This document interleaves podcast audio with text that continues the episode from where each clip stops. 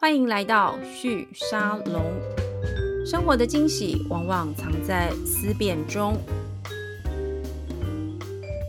各位听众朋友们，大家好，欢迎光临旭沙龙，我是节目主持人玉宁，欢迎大家再一次来到我们的节目。呃，我们这几周谈蛮多跟这个区块链。呃，还有 Web 三有关的一个发展哦，那呃，连续的这样子的议题呢，我就一定要邀请到台湾在这个领域上面 大家都会非常熟知的这个我们说 AR VR 的教母哦 Cory 来到我们的节目现场。今天我们的节目邀请到了实境共创股份有限公司的总经理谢金贝 Cory 来到我们的现场 Cory 跟大家 say hello，hello，各位听众大家好，玉宁好。好，谢谢那个 Corey 今天来到我的节目哦，因为我知道你最近非常的忙，就是除了自己的公司之外，其实也推了一个跟元宇宙有关的一个智库。没错，对。那今天在节目里面呢，我们就想说用短短的差不多四四十分钟左右的时间，请你跟我们好好的说一说，你到底最近在忙什么？因为我刚刚前面那个有讲嘛，大家对你的认识就是那个台湾的 AR VR 教母这样子，但是大家好像在这个过程都会忘记，其实你也是一个创业者。对的，对。然后，因为你知道，我身为一个也是女性的这个经营创业者，我就很喜欢找所有的女性创业家 来我的节目跟大家聊，就是大家在做什么。对，那因为你所这个主要经营跟这个 focus 的议题，又是一个很新的题目，而且这几年其实一直在转换。对，但你一直在这个领域上面深耕。所以我想也透过你的这个视角跟经验来跟我们的听众朋友们分享一下，呃，最近一些重要的趋势。但呃，开始之前，我先请你介绍一下徐静共创这个公司，它到底在做什么？你是哪一年成立的？啊，二零一七年，二零一七年，所以到现在是它五将近五年五年的时间。好，那它到底在做什么？好，谢谢玉宁哦。那其实实境共创公司呃成立，刚刚有讲到嘛，将近要五年了，所以也不。不能说算一个新的新创了，嗯，但的确当初一成立啊，其实是因为我们看到台湾 VR AR 的产业在二零一六年开始兴起，对，然后呃，全球也有兴起非常多的企业或新创投入嘛，嗯所以我们那时候就看到一个需求啦，就是台湾有这么多的新创年轻人想要加入这样子的一个大的风向里面，对，那但是他们其实都有个共通的需求，就是。资源呐，对啊，要去哪里找？对，然后呃，政府哪些政策？他们大家在创业的时候，其实没有什么时间可以去消化吸收，所以其实是需要有一个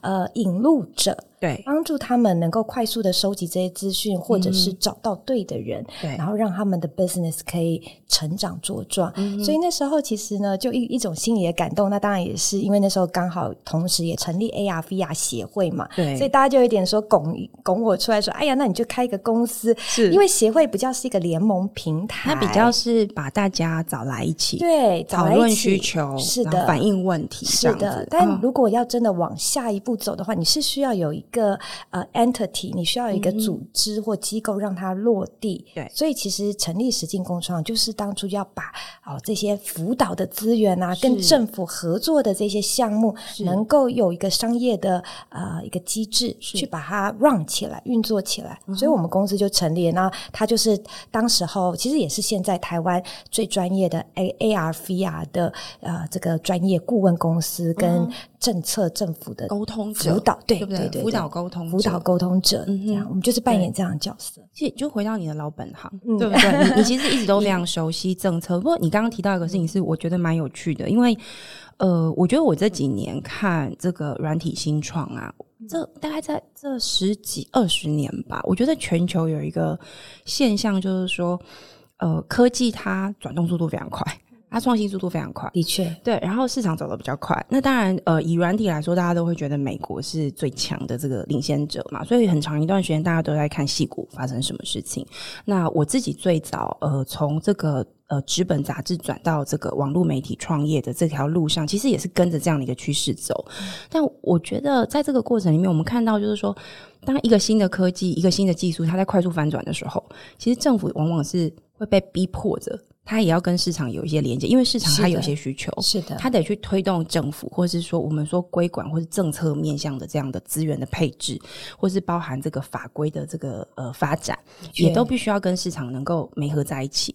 然后呢，我觉得这个世纪，就其实在我的节目里面之前我们有聊过了。我觉得呃，接下来一百年，我们大家可以看到，就是说这个新的世纪，其实某个程度也是各个国家在竞争。对对对，很明显嘛，就是在成型当中。对，在成型当中，其实我们现在看到这个中美贸易战啊，比如说美国跟中国的竞争，事实上它也是一个技术的竞争。对，这个我们大家在说，它会区分成两个网路这样子。那我觉得欧盟在这边其实也在寻找他们的新的角色。那为什么要提到这个？其实就回到刚刚 Cory 解释的哦，这个实境共创。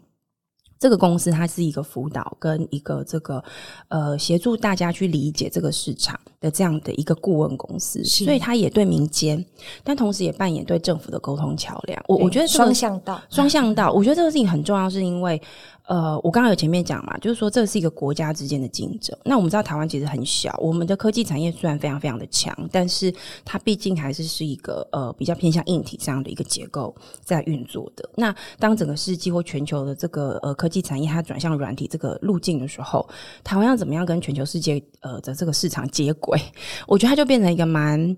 呃，critical 蛮蛮重要，对关键的一个一个问题。那我们看到政府这几年也做很多事情，但是从民间开始做这件事情，它跟在政府端做会有什么样的差异？我觉得从 Cory 你的角视角来看，应该是最清楚的吧。这个问题真的蛮棒的，因为的确我过去的背景在还没创业之前，其实在资策会，也就是法人嘛，产业的法人。那我觉得有最大的差异就是，其实，在政府或法人端的。的结构下，你就好像是有个大的保护伞，嗯，也就是说，其实很多的资源你要整合，或者是你要找厂商说服厂商一起 join 这样子的生态圈，是相对容易的，因为你有一个权柄在那边，你有个有个公权国家资源，国家资源。但然而，它的代价就是说，很就是其实就是。简单来讲，就是它，它就像一个大恐龙，它很巨大，但你要叫一个恐龙转身，有点困难，对，就会很慢。但 eventually 它会转过来，那但是这个等待它转身或者是转型的时间，其实市场是不等的，市场搞不好就已经一翻、二翻、三翻了。所以这其实就是我那那时候我是担任这个数位内容产业推动办公室的组长嘛，在自测会里面，我就这样发现这样不行了。我们看到市场在变，然后。政府也想做，但他可能要花个两三年才会有个新的中它原本的运作机制像太慢了。对，就是前一年定好下一年要做事情，可是可能在这个当中市场已经改变了，所以这样子的一个我讲的就是时间落差或者是转转变的落差，它会造成一个现象，就是阶段性的停滞。嗯，那那不代表政府不想改变，只是这个阶段性的停滞会让市场或者是企业失去一点信心。对于是乎。我才会很勇敢的，那也是有一点点鲁莽啊。那时候就啊，就是要出来，然后用一个协会的民间商业联盟来啊，第一个叫做先跟上这个潮流，第二个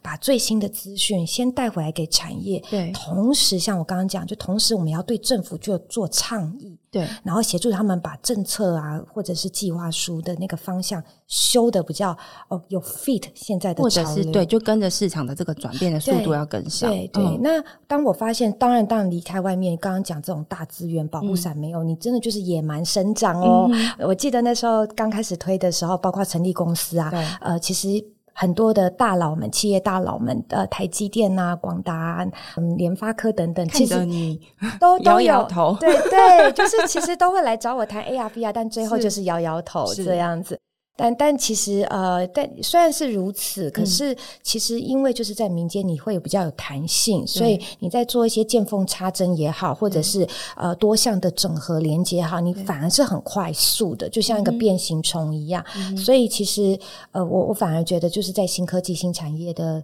的形成的时候，有时候真的是需要一些民间组织先跑在前面，嗯，但他要懂得政府的语言哦，他要了解政府的结构，嗯，所以可以也。把我们看到的这个前面的风向，适时的、适度的、合宜的转成政府这些长官们或者是决策者们他们理解的语言。嗯我觉得这样的角色会越来越重要。是，所以如果有依照你刚刚讲这样，就是实境共创，它实际上的服务的对象大概会包含哪些不同类型的公司或人？我们起初因为就刚刚讲，其实就是把政府的政策要落地到产业上，所以其实一开始我们服务的就是政府机关。嗯那我们过去三年多以来啊，我们服务过国发会、台北市政府、桃园市政府、高雄市政府，然后，如果是从再加上协会的这些呃接触的地方政府，那就更多了。好，那这是第一个，就是都是政府端。那但嗯因为就是我们在执行政府政策，其实要有蛮多的项目是落在大企业、小企业会或者是跨行业的嗯沟通啊、推广啊，以及协助他们发展生意嘛。嗯所以第二自然而然的第二层就是各行各业的领导的业者，是。哦，那在从推 AR VR 开始，呃，我们就发现了有几个行业是真的 AR VR 是 must to have，它它一定要进去的。例例如什么？因为大家可能一开始想要 VR AR，就是哦，那是有娱乐嘛。宝，可梦，对心中都只游戏。对，但是其实我们在 fast forward 快转到现在，你就会发现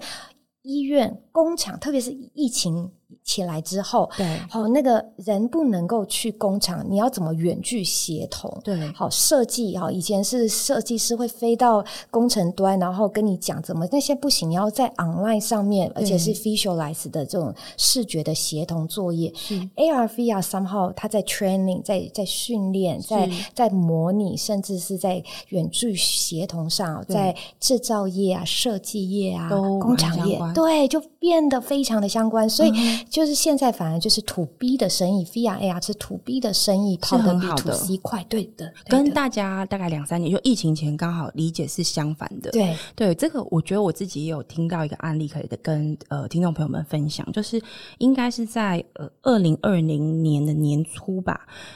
应该是疫情刚开始没有很久，然后全球全球流行。那时候我听到了一个蛮有趣的一个案例是台积电的，就是大家都知道台积电它呃事实上他们的工作就是在帮呃全球的各大厂这个代工他们的晶片，它就是专业代工公司嘛。那他们在这样子的代工过程当中，事实上你会看到有蛮多的类似像这样子的这种制造厂，他们会有非常多的国际业务。客户的也是，他们自己本身的也是会飞来飞去。对他们要干嘛呢？就啊跑去那边跟客户确定这个规格，然后呢，当制作的时候，可能客户也会飞过来去跟你讨论一些制程上面遇到的一些问题，有哪些东西要调整等等的。那这件事情在二零二零年初，呃，欧美的这个呃疫情整个大爆发之后，发生一个蛮蛮麻烦的问题，就是他们也进不来台湾。没错，那怎么办呢？那我听到的 AR VR 就像刚刚 Corey 讲的，在那个时候其实非常高度的被应用，然后有很多本来还在实验当中的这种远距的这些，比如说设定参数的设定，对，或者是说呃现场工人在修机器或是调参数的时候，国外的客户他是直接在线上，没错，他可以对呃远距的加入跟对。呃参与在那个设定而且在那个结构里面，它不是大家现在熟悉的这种线上会议平面的，对不不是是，它是真的人有点像在现场这样子。那我当时听到就是说，有非常多的公司，特别是像台积电这种，呃，它在技术需求上跟它的 deliver 上要求精准度很高，沟通的密度跟品质要很高的公司，他们在那段时间就非常快速的采用了大量的这样子的服务，那导致你刚刚讲的，就是说 B 端的这类的服务，它就非常快的成熟了。那这个是我差不多在两年前的时候听到的，我不晓得就是说这两年过来到现在，你看到的实际上，因为你刚刚谈到 to B 端，其实反而成长非常快嘛，有没有一些比较有趣的应用是可以分享给大家的？啊，其实，在土 B 端，你刚刚提到的这个真的是非常的明显。嗯然后，包括我们自己的股东公司股东，他也是一个新加坡的大的跨国集团。是他那时候也就是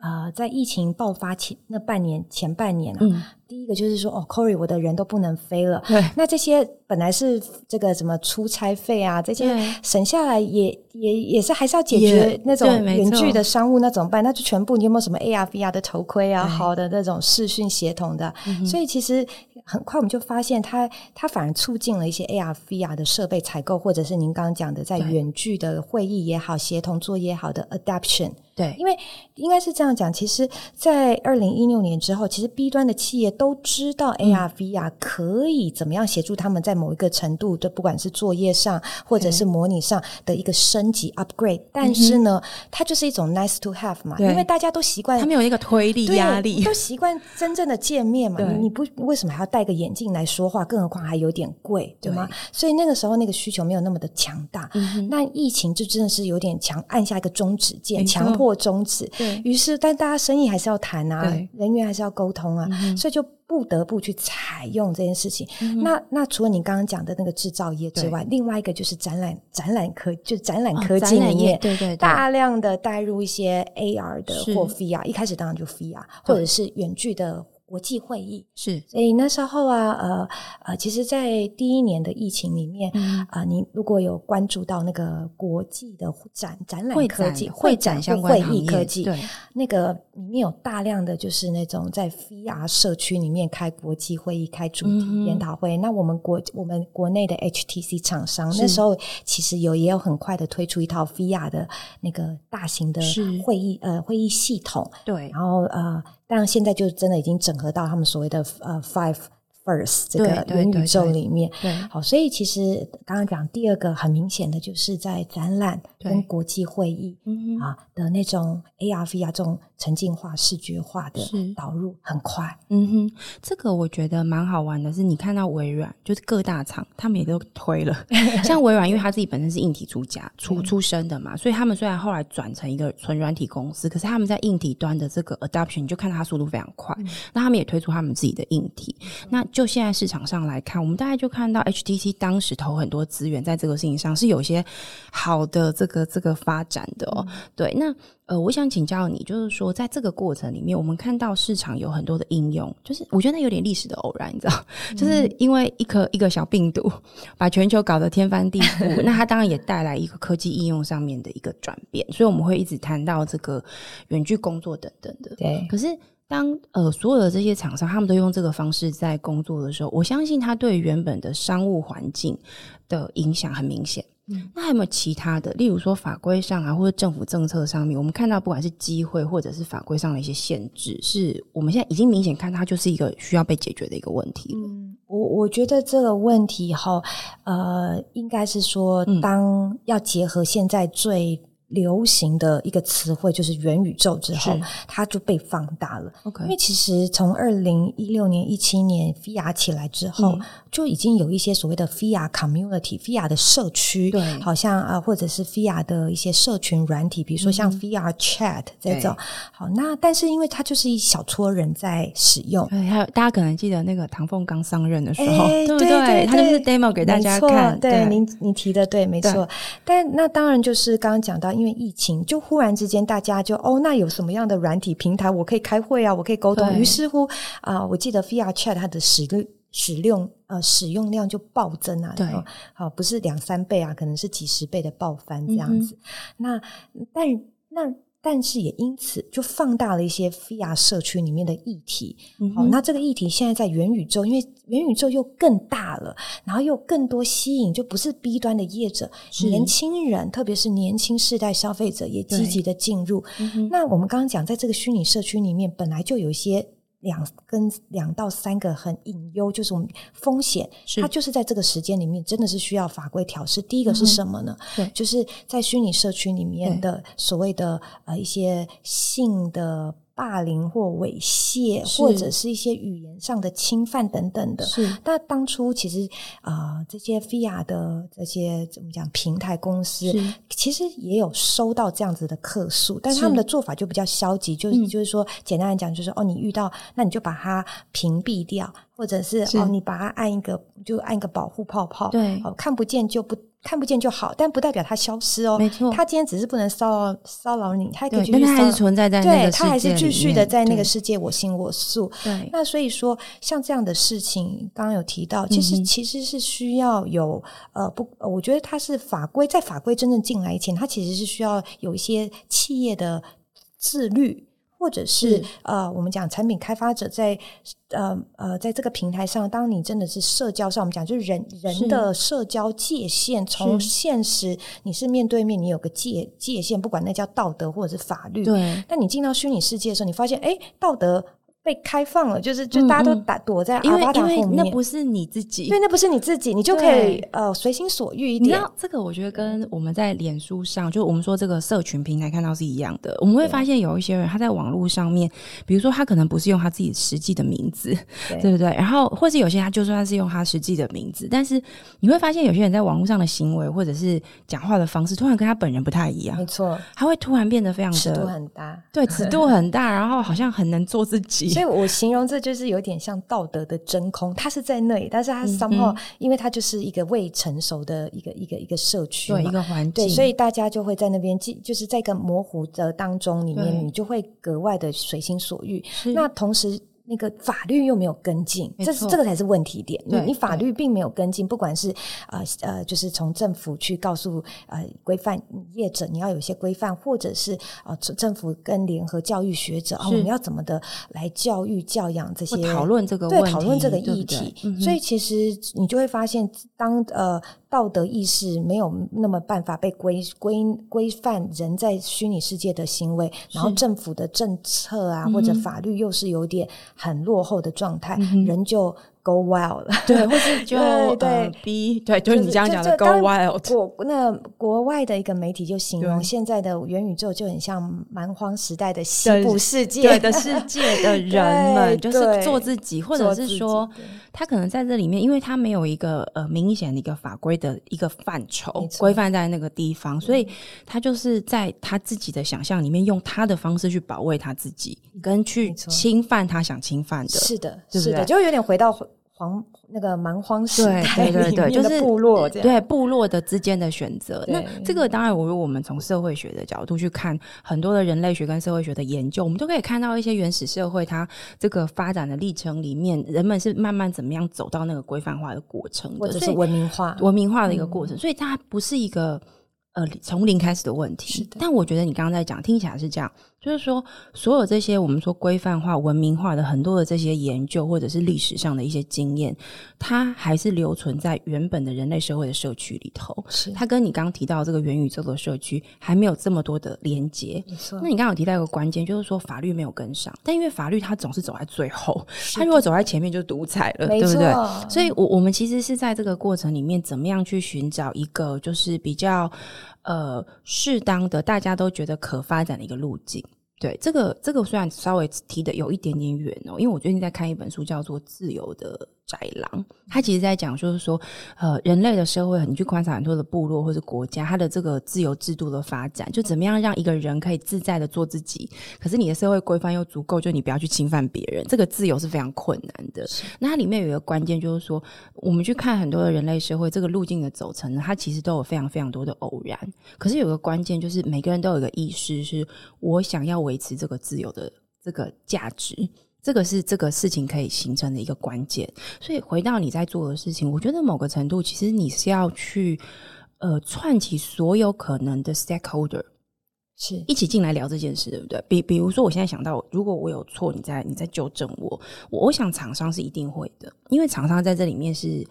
呃，规范的可执行者，没错，没 错，因为他们掌握工具，某种程度，他们也创造这个平台，没错，他们创造了这个世界，对。然后第二个事情是，那在这里面参与的每一个，你刚刚讲的社区的参与者，他们就是这里面的公民们，没错。对你，你在不在乎这个事情？然后第三个东西就是说，好，那如果大家都在乎，那这个呃平台的提供者，他也觉得说，好，那很重要，那我们要怎么去规范它？都需要有更多的社区或其他的人加入讨论。这是一个很漫长的。过程形成，对你，你一个小小的顾问公司要如何做这件事情啊？当然，第一个就是，我觉得就像你讲的是，每一个人要有意识，因为你想要捍卫一个这样子的价值，你珍惜这样的自由，你也不希望就是这自由因着大家的呃放纵也好，就就被剥夺了。对，所以说我我就是响应这样，就我我们是一家公司，我们也是一个独立的个体，法人个体，那我们能做什么？嗯哼，所以我投入了。对，那但。当然也有也是因为因为过去的这个在公司创业的优势，就讲我们不我们我们不是一个单一的公司，我们其实是一个产业的 hub，连接什么？连接更多的中小企业啊，新创，然后上面连接政府，对，然后左边右边连接国外的呃工协会或者是国内的专家法人学界等等，就因为过去的这个所谓的产业推动的角色，是。赋予我们有一一个像蜘蛛网的网络，嗯哼，所以当我们哎实创一投入或者我个人投入的时候，是自然而然大家就会认同或那者是被感染。号召号召是是，你讲没错，对就是嗯号召。那其实对的事情就是这样，虽然你可能不知道，但你觉得对。对有时候就是别别人也会感受到那个对的能量，对这正能量吧，就是就是你会吸引一群有相信、有信念这个，而且觉得这个价值是要被保存的人，自然而然他就是一个个人变成一个群一个群体，嗯然后慢慢就变成一个大的大型的社群。对。而这个社群，当你一站起来的时候，你就逼他就会逼着别人要来听，不管是国家或者更大的企业，对。或者我们讲的跨国是。的那些本来是独独霸的平台，对那他他看到你兴起，他要你的市场，他要你的人，对他就是得要跟你一起坐下来。哎，当他愿意坐下来，对对是的，嗯我们的机会就来了。是所以其实呃，您刚刚有提到，就是实金共创公司是一个商业顾问公司，当然我们现在有自己的产品研发，嗯但是同时我又有一种感动，就是在今年啊，嗯就是其实在两个礼拜前就号召了一群产官学界的专家，成立了 XR。呃，元宇宙亚太智库是其实就是扮演那样的角色，嗯就是把这个蜘蛛网的网络大家认同的人集结起来，嗯然后去 push 更多的国内外的大企业，甚至是政府，对好好的来谈谈就是硬体、软软体体、政府是，然后还有智库跟法人。所以为什么这次是智库，而不是像上一次你做用工用协会的方式？对，哦这这差异是什么？这问题很好，那当然也跟我的这个智库的共同发起人有是在讨论。嗯。那我们的一个结论是这样子，因为其实工协会它是一个呃利益良善的人民团体，对，但是它如果真的是你要在更积极的扮演一个产业培培力啊，或者我们讲的协助政策要导向一些议题的一些盘点，甚至是呃我们讲的这个这个发挥上面，你要更有影响力的话，其实你是需要一个更更独立的，然后它资我们讲的资金是更加的充足的一个一个一个体制，它才可以运转的起来。对，那工协会其实就是一个比较松散的、泛松散的一个关系体而已。嗯大家聚一聚讨论话题是可以讨，对然后一起做一些比较是推广性质是可以。但如果你要涉及更专业的，比如说我要写政策是，我要发展一些特定的活动，甚至土大众，我要做一些更多的社会教育的社会教育的东西，你一定要有一个能够 sustainable 的一个一个经营发展的个体出来。它其实，但它又不能是商业个体，因为对如果是太商业的话，但就觉得哎，你是带着你自己，你在 promote 你自己的 business，是不是在 promote public interest。对，所以左思右想之后，就发现 OK，那 maybe 一个财团法人或者是一个基金会，嗯这种的角色是比较适因为它合资源可能各方面也比较足够，对不对？可是这样子你就需要有这个呃金主，哦或者说我们说赞助者，对，你要有响应的对响应的的角色角色在里面。所以呃，其实当初一发起这个智库，并不是只有实境共创公司，嗯。我们同时也有佐真科技，是。就是现在台湾呃这个算是最有名是。的一个 AR 眼镜的硬体制造厂是。的的这个董事长梁文荣梁董的支持。是。那另外也因为我们是 AR VR 协会嘛，对。那我现在是协会的名名誉理事长，对。所以我也说服了现现现任理事长，嗯就一起响应，也把 AR VR 新创的协会的联盟的资源带进来。对，哦，那这个是等于说这个这个智库并不是一个呃我一个人之或。是实境共创这个公司自对独立资源这样子，对他，他一开始就是有硬体厂商协会，嗯呃，还有当然就是专业的顾问公司的结合。是那当你形成了一个这样的小队的时候，嗯那我们开始去跟硬体业者，比如说我跟微刚科技的陈立白、陈董，是哦聊到我们的愿景，是或者是跟呃一些其他的大型比较有影响力的这个工协会的理事长谈到这个愿景的时候，自然而然其实他们都会愿意听，因为你不是一个人，你是一群。有愿景，然后有特定价值想要守护的人，是那基本上他们会愿意坐下来听。那我觉得只要愿意坐下来，就有机会之，就是就打开了那个那个机会之窗。是，所以我就是抓紧那个时间。所以现在呃，这个智库是刚刚呃准备要筹备成立，对吗？是的，现在就是筹备处已经成立了。那下一目标就是要把它正式的启动，同时也呃也有规划很多的一些活动，包括议题啦，还有国。国际的一些串联，国内的一些呃这个沟通啊，不管是政府的沟通，还是就像你刚刚讲，其实是需要更多的大型的企业，不管是对，不管是硬体的制造业者，或者是其他行业的领导。的的厂商，它其实是要，因为元宇宙它不是一个新行业，它其实是 每一个行业要进集合在集合在里面的，对，所以就是有一个迫在眉睫，大家要认识。哎，可是那你觉得元宇宙这个词，现在大家的认识是清楚的吗？因为你知道，最早是那个马克。他说：“呃，之后他要把 Facebook 改成 改成 Meta，他现在已经叫 Meta 了。然后他说 Meta 是什么？是一个元宇宙公司。然后因为是他讲的，所以他就开始很热的一直在讲什么叫 Metaverse。但后来我觉得他有点被炒作的，好像有一点点。”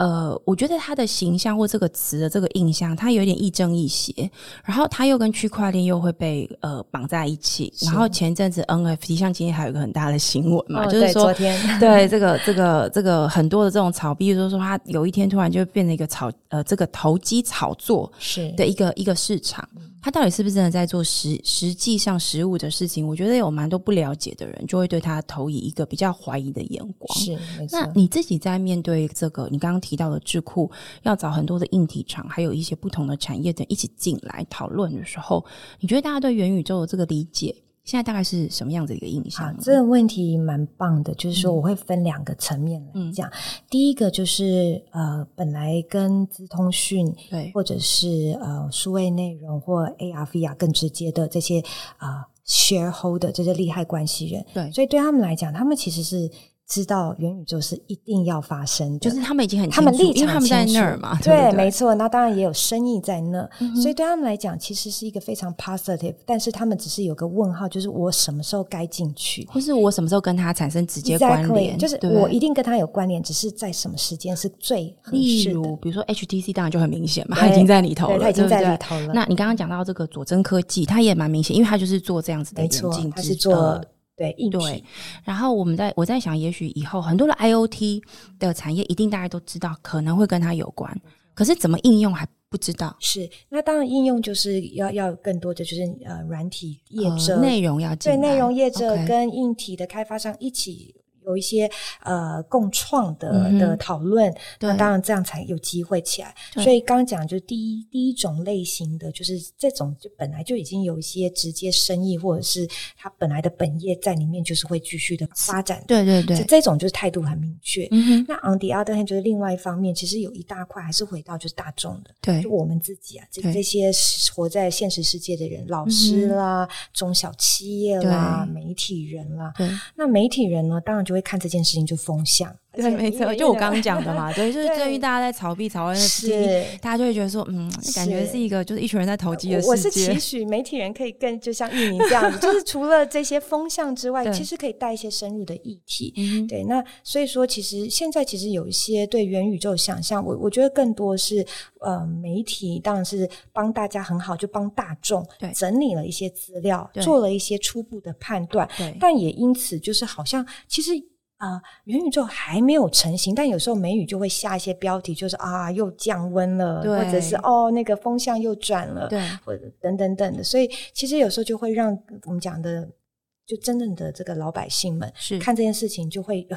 一般大众可能会跟着被被对，一定的，一定的，对。所以，我我觉得就是呃，回到我想要讲的，就是说，其实这呃，元宇宙现在真的没有好跟坏，它它才刚开始，因为它真正成熟可能就是十年到二十年，也就是我我我常在讲的阿法世代，也就是现在的八岁到呃五岁到十二岁这一群人哦，呃，generation 啊，现在念现在念小学，小学即将进小学跟小六这一小六这一届这一届的人。等到他们进职场，也就在十五年之后，对，才真正的大成熟。所以，所有的爸爸妈妈们，如果你有小孩子是这个年纪的，你应该要对这个事情有一些 exactly 有一些警觉跟注意，对不对？有机会，但也有风险。对，没错。对，那所以说，其实这是一个跟。我们老百姓接下来我们要进入的一个新的社会形态或生活方式是息息相关的。但因为呃媒体现在可能或者是我们有些产业的人太着重在一些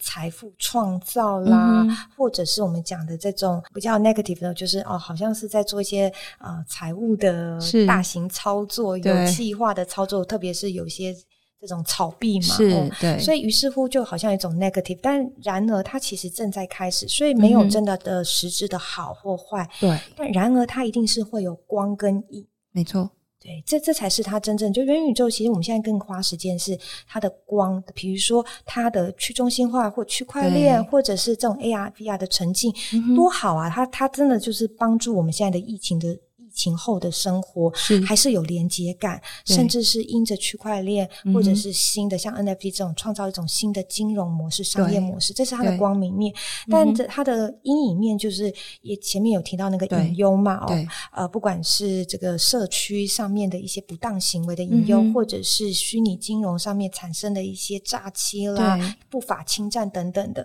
所以这个就是光越大，影就越大。对，这时候就是真的是需要政府。教育学者、产业专家、各方面的领域的人来一起关注，而且民众也要关注。是我我我想问，因为我知道你也是个母亲，我们刚刚有提到，就是说父亲、母亲们、父母们其实应该稍微注意一下这个事情。可是他们怎么理解啊？因为我觉得元宇宙这个事情，它比较妙的，就是你刚刚其实也有提到关键，就是它是一个刚开始。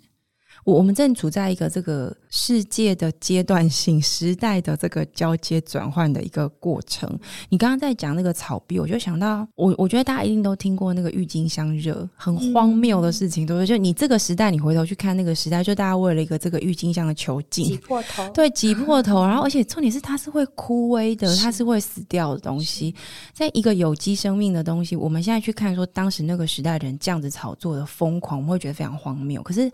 呃。如果我们现在后来再去理解那个历史，你会知道那是一个投资世界、金融市场开始运作跟发展的一个起始，就有点像我们现在在看炒币，对它炒的东西，或者说它的这个呃资源的投注是在一个还不成熟的状况之下，人们会去追求一些短效的这样的一个财富。可是关键是它后来的这个发展，其实它大大改变了呃时代的人们的生活样貌。那我觉得你刚刚讲这个元宇宙也是一样，好像我们现在在看这个炒币是一件好有点荒谬，而且好像投。充满投机跟这个很负面的一种感受，但是支持炒币它背后的这个技术，它事实上也在快速改变我们的生活状态，对不对？那我刚刚前面问你说，你作为一个母亲，我知道你有小朋友，那你的孩子，我想也是这个我们说这个呃 X Y Z 比较新的这个世代的这这一群人哦，你怎么想象你？跟他的这个时代的差异，然后当你在陪伴他成长过程里面，你怎么看待你陪他进入这个元宇宙世界的一个一个共创关系？这问题呀，呃，大概在两天前，我跟我那个九岁的女儿啊，才聊过，才聊过。那其实我们聊的话题很单纯，就是我就是问他说：“哎，呃，就是妹妹啊，如果今天。”要做一个选择，好，你是要在虚拟世界呢，就是上课，永远就在那边上课，然后见不到。现在大家都隔离在对，现在就是网络上课嘛。那我就是在虚拟世界里面上课啊，社交，但你都再也碰不到你的同学跟老师哦。好，那另外是说，还是一样实体的上课，实体的啊的碰面，那你会想要选择哪一个？对，那我女儿就很呃，她是先。很天马行空的跟我讲了一个，当然是虚拟世界啊。那但但我后面，他其实后面马上又补了一句话，就是说，不过呢要看心情。我觉得这个这个等一下讲，可以让大家思考一下。其实真的就反映出现在阿法时代年轻人的心。他说呢，因为虚拟世界可以让我自己比较轻松做自己。是，像我是一个害羞的孩子，我在我在教室里面，我看到老师会害羞，可是我在虚拟世界看到老师的时候，跟朋友说，我不会，所以它是一个让我可以做自己的地方。嗯但是如果我呃心情很好的时候，我还是想要看到实际的爸爸妈妈跟朋友。嗯所以如果我心情不好，我就要去虚拟世界；对心情好，我还是要在跟大家碰面，对对那这个就给我，其实我很冲击。第一个就是，其实现在的 Generation Alpha 或者是 Z 世代，对，呃，他们所处的一个变动的环境，其实让孩子或年轻人有一种身骨子里有一种不安全感，就是就是变太快了。对，然后你要面对大量的陌生的人、陌生的事情的时候，你会有一种焦距、焦虑，或者产可能产生一种距离拿捏会变得有点不好不好处理，对不对？没错，或者嗯是有点胆怯，就是嗯害羞这样子。那那所以说，其实这这样子的一个性向，如果你叫他面对面的时候，他难以去 positive，就是就是正向表现。可是当他 somehow 是在一个化身下面的时候，哎，他就可以。Feel free 的打开来自己这样。好，那所以说，我觉得这是最大差异。因为其实呃，我们像我自己是 X 世代嘛，对我们我们都是基本上我们个性是什么？就是线上跟线下正常啦，但大部分人应该都是还是一致的对，这样子。对，当然就是因为我们不是原生于那样子的一个世界里，对所以我觉得我们的理解里面，线上的世界就是你不方便碰面，或某些场合你觉得就是 对对对。我们的主体还是这个实体世界是，是，对，但他们的主体世界是虚拟的世界。嗯哼，就其实特别是呃，我我孩子就是在这两年里面，几乎真的就是因因因为学校你知道就是疫对情，大量的就是课程是往线上发展，对，所以很很很妙的是哦，就是他们呃三年级四年级对。这这整整两年没有校外教学，对，就是就是我哥哥的女儿的那个毕业旅行也拜拜了，对对，所以他们就是真的 miss 掉那种，就是我们讲在小学里面的那种实际互动。是那你想想看，从小呢，他们的他们的互动或学习是在虚拟的。那嗯随着他们慢慢的成长，或者是真的就是进到一个社会工呃职场工作的时候，对他其实会更依赖在虚，他会更熟悉怎么样在虚拟世界做自己。他的心理惯性惯其实是在那个地方，对对对对对他会嗯更拥抱、更开放、更熟悉、更自在。对，那我们不是，我们是在实体会自在。嗯，然后反而是哎，虚拟像呃，比如说我们像在录这种对 podcast，我没看到人，我其实也会觉得不知道怎么聊，对不对？但他们没有，所嗯以其实这样的巨大的，你刚刚讲心理惯性或者是行为惯性，嗯就会让这两个世代面对新科技，特别是元宇宙的来临的时候，会真的产生巨大的落差。就一派人是，就年轻人 Generation Alpha 跟 Z 是完全的 all in，而且 feel free 做自己。对 On the other hand, X 或 Baby Boomer 或者是老一点的 Y，他们其实是会害怕的，有点就像我们当初长辈看到 Line 说：“哎呦，这就是这怎么回事？就是有对对 对，稍微有一点 hesitate 或者是有点保守对。那可是偏偏呢，我们才是现在这一群所谓的资源掌握者、经济创造者、生产者，所以这就也会面临到这个新科技它要成熟的时候，也会有一点保守的声音啦。没错，没错，但但它就是一个很长期需要去处理的问题。不，你刚刚讲这个，我觉得最关键的是，我们已经在这个时间点看到一个世代之间的矛盾跟感受的差异。那当这个呃主要的这个掌权者或者说资源的掌握者是我们讲 X 世代。好，其实 X 已经比前面我们的老一辈更已经贴近这个，就是比较贴近网络了。对，我们已经觉得说没关系，反正什么事情都慢慢会在网络上发生，我们已经都很能够接受了。可是我觉得在世代的感受上，关键就是你刚刚讲的，我刚刚在听你讲你女儿的反应的时候，我也觉得哇塞，我我没有这样想过这个事情，这的确是世代差异。那当一个心理惯性是有这样的巨大差异的时候，我觉得很多的时代矛盾，或者说不同的世代之间的这个选择的矛盾，我觉得也会越来越明显。但我们回顾过去的人类历史，其实什么时候这个矛盾可以处理得好，通常都会比较平和、比较和平一点点、比较顺一点点。这个矛盾没有处理好，很多的纷争或甚至战争就会就会跑出来。对，那所以看似我们在处理一个好像很新的、很商业性的议题，但它最终还是回到社会的本身。所以其实智库，我这样听下来，其实智库它的。呃，期望或者他的目标其实是远比呃我们刚前面在讲的，就是说一个顾问公司去辅导这个产业跟政府之间的沟通，其实还要更多。更大，所以它也的确真的不适合在你原本的这个单一的一个 entity 的公司来进行。对，那最后一个问题，我想请教一下，就是说关于智库，因为现在正在筹备嘛，那我们的听众朋友如果认识，想要认识智库，或者说想要多理解这个元宇宙的这个呃世界的发展，未来智库可能会以什么样子的面貌？比如说在未来的半年到一年左左右，它会怎么样跟大家产生关系？好的，那第一个我们会做的一件事情，其实我们也现在在。呃，跟一些媒体伙伴合作，我们会先开始，真的是走到校园，走到大家的生活现场里面，怎么样呢？就是做一些议题的沟通，或者是一些呃，我们把一些刚刚讲，就是关系这些呃 shareholder 这些利害关系人，我们聚集起来，对，然后真的是面对面，不管是面对家长、面对老师，或者其他行业的这些关呃这些资源掌握者们，用议题用用聚会的方式，大家可以。个真的就像今天一样，这样子的 mindset 的重新、重新的定义跟摸索，好，那是第一个，我们会有主题型的呃座谈会。那第二个呢，其实也是我们真正。是 focus 就是怎么样协助我们的政府，因为其实现在接下来在六呃即将的六月七月，其实数位发展部就要成立，没错。那其实数位发展部顾名思义就是要针对接下来的对，这其实应该是它关键要去呃关心的议题面向。所以我们要协助，特别是一个新的部会，它更是肩负起要怎么把这个蓝图画好，方向问一个船开出去要开到哪？没错，没错。那当然第一个就是数位发展、数位经济，好，这这个部分我们一。定要协助政府，协助这个部会